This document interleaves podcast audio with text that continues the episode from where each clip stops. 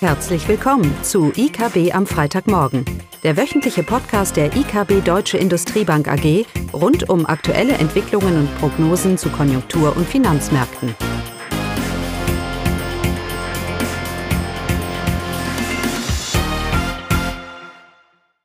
Willkommen zu IKB am Freitagmorgen mit Eugenia, Klaus und mir. Und ja, das Thema ist mal wieder Inflation. Da gab es aktuelle Daten. Genau, der Inflationsdruck hat im November sowohl in Deutschland als auch in der Eurozone deutlich nachgelassen. Die Inflation in Deutschland ist von 3,8 Prozent im Vormonat auf 3,2 zurückgegangen. Vor allem sind es die Preise für Waren und Dienstleistungen, die gesunken sind, sodass auch jetzt die Kerninflationsrate deutlich zurückgegangen ist, äh, von 4,3 auf 3,8 Prozent. Zusätzlich hat der Rückgang der Energiepreise dazu beigetragen, dass die Inflation gesunken ist. Die Nahrungsmittelpreise liegen noch über dem Vorjahresmonat aber steigen nicht mehr so stark im November wie in den Vormonaten. Und auch in der Eurozone hat sich die Inflation deutlich abgeschwächt und liegt jetzt bei 2,4 Prozent. Die Kerninflationsrate geht jetzt von 4,2 auf 3,6 Prozent zurück. Und jetzt ist die Frage, sind wir jetzt nahe der 2 Prozent, die EZB so gerne erreichen will? Ja, da kommen wir auf jeden Fall hin. Das wissen wir. Es ist nur eine Frage, was mit den Zinsen passiert. Ja, also jetzt schon das zweite Monat in Folge, dass die Inflation nach unten überrascht. Ähm, es muss ein bisschen vorsichtig sein, das vielleicht zu extrapolieren, vor allem weil auch die Kerninflationsrate noch ein bisschen höher bleibt. Aber wir sehen diese Entwicklung sehr positiv, weil ja die, die Inflationsrate, also die Headline-Inflationsrate, ja auch die Kerninflationsrate treibt. Denn es ist ja auch die Headline Inflation, die die Inflationserwartungen prägt und damit natürlich auch die, Lohn, die Lohnentwicklung. Also im Moment läuft alles ganz gut, was die Inflationsentwicklung angeht. Wir hatten auch Zahlen, was die Geldmenge angeht in der Eurozone. Ja, auf Jahr, sie schrumpft. Schon ein längeres Thema für uns. Die, ähm, das Geld in der Realwirtschaft wird knapp. Und das ist ein Zeichen einer außerordentlich restriktiven Geldpolitik. Als wir das letzte Mal die Situation hatten, war in der, in der Eurokrise. Wir haben weiterhin negative Erzeugerpreise, wir haben negative Importpreise, wir haben Rohstoffpreise, die unter Druck sind. All das äh, unterstützt die Erwartung, dass diese Inflation auch ähm, deutlich weiter zurück, zurück ähm, geht. Und auch die Kerninflationsrate wird zurückgehen, denn, und das ist der entscheidende Punkt, wenn ich in einer wirtschaftlichen, in einem schwierigen wirtschaftlichen Umfeld bin, kann ich Preise nicht so schnell weitergeben. Das heißt, auch wenn ich jetzt wieder Rohstoffpreisanstiege habe, oder ich habe höhere Lohnforderungen, heißt nicht automatisch, dass dann die Inflation wieder steigt.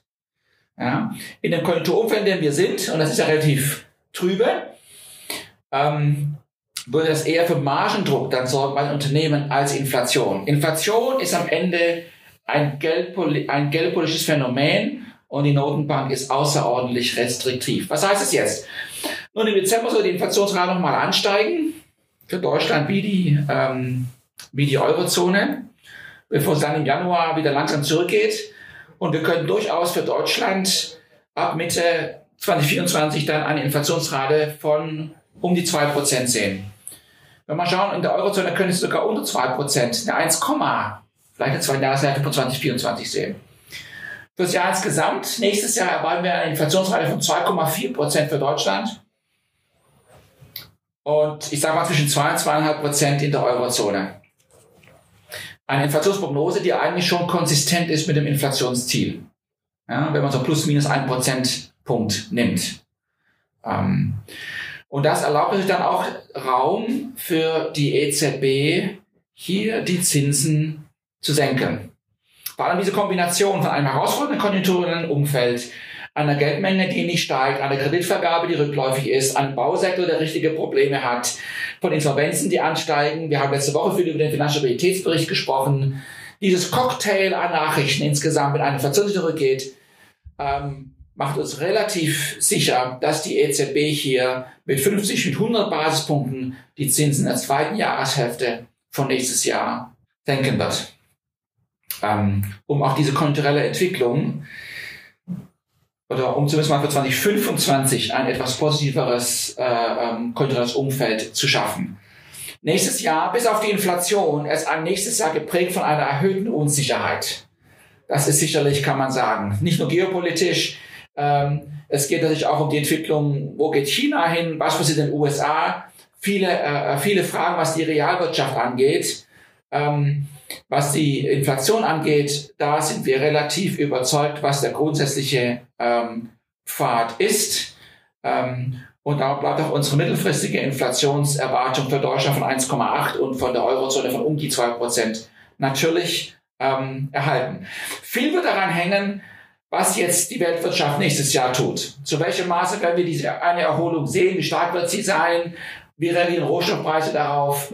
Ähm, und Caroline, ähm, da gab es doch, da haben wir eine Einschätzung, aber da gab es doch ganz aktuell auch etwas von der OECD. Ja, die OECD hat jetzt aktuell ihre Prognosen herausgebracht und im Vergleich zur letzten Prognose, das äh, war im September, hat sie nochmal ihren Forecast revidiert, nach unten revidiert für die meisten Länder. Und auch weltwirtschaftlich geht sie im nächsten Jahr von einem schwächeren Wachstum aus als im laufenden Jahr. Das äh, haben wir ja auch schon ähm, hier schon des Öfteren so diskutiert und das ist auch unsere Meinung, dass es im nächsten Jahr schwierig wird. Insbesondere Industrieländer, die Industrieländer werden weiterhin, dass äh, die Konjunktur wird gedämpft durch die Geldpolitik, die sich dann ähm, ja voll zeigen wird im nächsten Jahr. Wir gehen nicht davon aus, und das sagt die OECD auch, dass es hier, dass es einen starken Einbruch geben wird, sondern dass bei den Industrienationen eher gerade mit einer weichen Landung zu rechnen ist, bezüglich den USA, Eurozone. Ja, China wird auch schwächer wachsen. Ähm, aber wie Klaus eben gesagt hat, äh, das ist bei Weitem nicht gesichert. Es gibt äh, erhebliche Risikofaktoren und die Abwärtsrisiken sind natürlich weiterhin vorhanden. Zu Deutschland vielleicht noch mal kurz. Ähm, internationaler Handel ist ja immer wichtig. Der ist jetzt im laufenden Jahr auch rückläufig gewesen. Und hier ist auch nicht davon auszugehen, dass es zu, zu einer großen Dynamik kommen wird, sondern auch hier ist eher ähm, ja, eine Seitwärtsbewegung zu sehen. Und doch erhoffen wir uns im Jahresverlauf eine Erholung. Wie das immer so ist bei den Prognosen. Wie das immer so ist bei den Volkswirten. Wenn wir ins Gleichgewicht zurückkommen, irgend, äh, irgendwann mal. Sicherlich wird vor allem spannend werden, wie sich die USA entwickelt, Eugenia. Da warten wir ja schon länger darauf, dass endlich diese US-Wirtschaft sich abkühlt, dass man die Sorge von einer weiteren Zinsanhebung beiseite legen kann. Wir erwarten wir nicht, ich denke, wir sind durch. Aber die Frage ist eben, wann wird die Fed die Zinsen wieder senken? Und da muss noch einiges in der Realwirtschaft passieren. Und es bleibt weiterhin überraschend, wie robust diese US-Wirtschaft doch dasteht. Was ist denn da der aktuelle Stand. Genau. Äh, also laut dem Konjunkturbericht der Fed Beige Book hat sich die US-Wirtschaft etwas schwächer entwickelt und auch was die Aussichten, wirtschaftliche Aussichten angeht, laut Prognosen für die nächsten sechs bis zwölf Monate, die verschlechtern sich auch. Also da sind schon die Anzeichen, dass die US-Konjunktur sich tatsächlich abschwächen wird. Auch die Signale, zum Beispiel die äh, Konsumausgaben und auch in der Industrie, das entwickelt sich uneinheitlich und ähm, das sind so die ersten Anzeichen, dass wir tatsächlich ähm, eine Abkühlung sehen werden. Auch in China äh, sehen wir, dass die Stimmung äh, sich verschlechtert in der Wirtschaft, vor allem auch in der Industrie. Hier waren die Einkaufsmanager-Indizes veröffentlicht und in der Industrie gehen sie weiterhin zurück, also unter, weiter unter die Wachstumsschwelle von 50 Punkten, so dass auch aus China jetzt keine positive Impulse für die Weltwirtschaft zu erwarten sind, keine starken. Genau, wenn ich mir mal die Prognosen anschaue für die USA, dann äh, wird im Moment Konsensusprognosen gehen von einer Halbierung aus, was das Wachstum angeht. Also von 2,4 dieses Jahr, Caroline, auf etwa 1, auf etwa 1,2. Mhm. Ähm, natürlich der andere große Fisch im Teich ist China, dessen Wirtschaftswachstum ja einiges unsicherer vielleicht geworden ist, zumindest mal, wenn man sich die Presse anschaut. Die großen Sorgen, die strukturellen Sorgen, die kulturellen Sorgen. Und wie Eugenia gesagt hat, die Zahlen bleiben weiterhin nicht überzeugend. Also was lässt uns so positiv stimmen, dass wir in der zweiten Jahreshälfte nächstes Jahr eine Erholung sehen. Die EZB kann es nicht sein. Der Effekt einer Zinssenkung wird erst in 2025 durchkommen. Ist es eher eine, eine Normalisierung, dass die geldpolitische Straffung ihren Lauf gegangen ist und sich Sachen stabilisieren? Ja, die Hoffnung liegt äh, auf, den, auf die nachlassende Inflation und insbesondere bei der deutschen Konjunktur ist die Hoffnung der private Konsum und nicht, die, nicht der Außenhandel, wie sonst üblicherweise es immer so war. Da wird natürlich entscheidend sein, zu welchem Maße die Arbeitslosenzahlquote ja. in Deutschland sich robust hält. Man ist ja verwöhnt gewesen über die letzten Jahre, wie robust sie geblieben ist. Fachkräftemangel hier, Fachkräftemangel da. Man liest allerdings jetzt auch mehr und mehr von Stellenabbau und Ja, die aktuellen Zahlen, da sieht man seit, seit ein paar Monaten schon deutliche Dämpfer. Jetzt auch wieder bei den Oktoberzahlen, ja. Und der private, das Konsumentenvertrauen hat sich zwar stabilisiert, aber es bleibt auf einem doch relativ niedrigen Niveau. Also da ist natürlich noch viel Aufholpotenzial. Äh, ich glaube, wie du sagst, die Inflation wird entscheidend sein. Der Inflationsrückgang, die Sorge von der Inflation, wenn die genommen ist, wird es auch wieder eine gewisse Aufhellung im, im, beim Konsumenten mit sich, mit sich bringen und natürlich auch perspektivisch steigende reale Löhne. Ähm, wollen wir nur hoffen, dass die nicht zu stark ausfallen, aus Inflationssicht zumindest.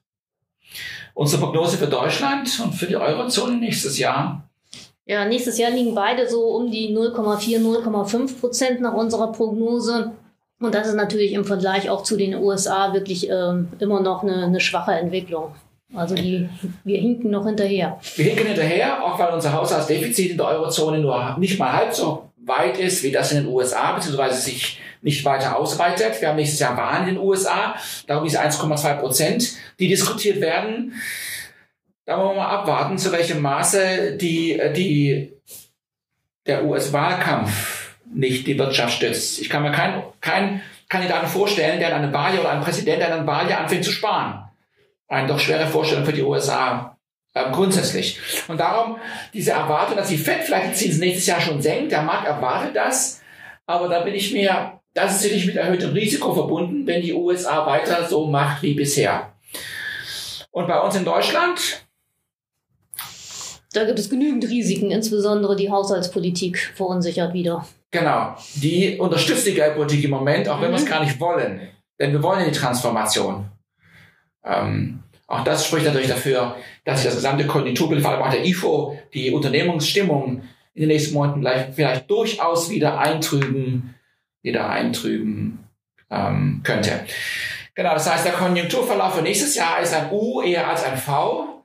Das ist wichtig, das ist notwendig, damit die Inflation runterkommt. Sie kommt runter.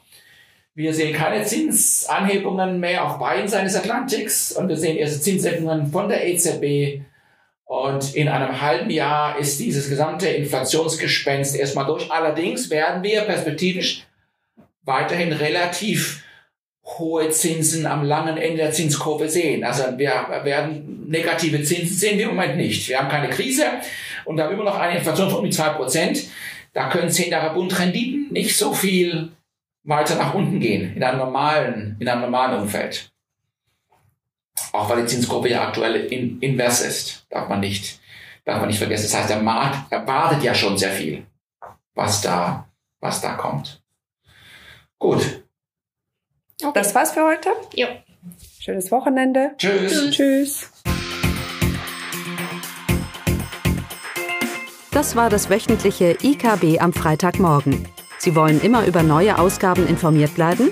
Dann direkt den Podcast abonnieren. Oder besuchen Sie uns unter www.ikb-blog.de slash podcast.